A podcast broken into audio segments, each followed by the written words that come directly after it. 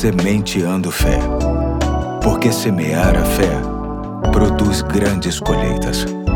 Olá, hoje é sábado, dia 14 de outubro de 2023. Aqui é o Pastor Eduardo e chamo sua atenção para o último episódio da série Mudar é Preciso e Você Precisa, lendo o texto que se encontra em Romanos 12, de 19 a 21, que diz: Amados, nunca procurem vingar-se, mas deixem com Deus a ira, pois está escrito: Minha é a vingança, eu retribuirei, diz o Senhor. Pelo contrário, se o seu inimigo tiver fome, dele de comer, se tiver sede, dele de beber beber. Fazendo isso, você amontoará brasas vivas sobre a cabeça dele. Não se deixe vencer pelo mal, mas vençam o mal com o bem. Hoje quero tratar contigo sobre a vingança, ou mais especificamente sobre o desejo de vingança. Quando alguém nos faz mal, queremos retribuição. O desejo de vingança vem da ira contra a injustiça que achamos que acontece quando somos feridos, e daí muitas pessoas se vingam fazendo muito pior do que a ofensa original. Este tipo de vontade está bem alinhado com o que diz a Bíblia no Salmo 42, verso 7, sobre a ideia de que um abismo chama outro abismo, ou seja, uma vingança chama outra vingança e no final todos saem perdendo. Precisamos ter a consciência de que apenas Deus é perfeitamente justo. Ele sabe o que cada pessoa merece e só ele pode executar uma vingança justa. Deus traz a resposta certa no tempo certo. Devemos deixar toda a retaliação nas mãos de Deus. Da nossa parte compete aprender a perdoar e a retribuir o mal com o bem. Muitos dizem que isso na teoria é muito fácil, mas na prática é impossível.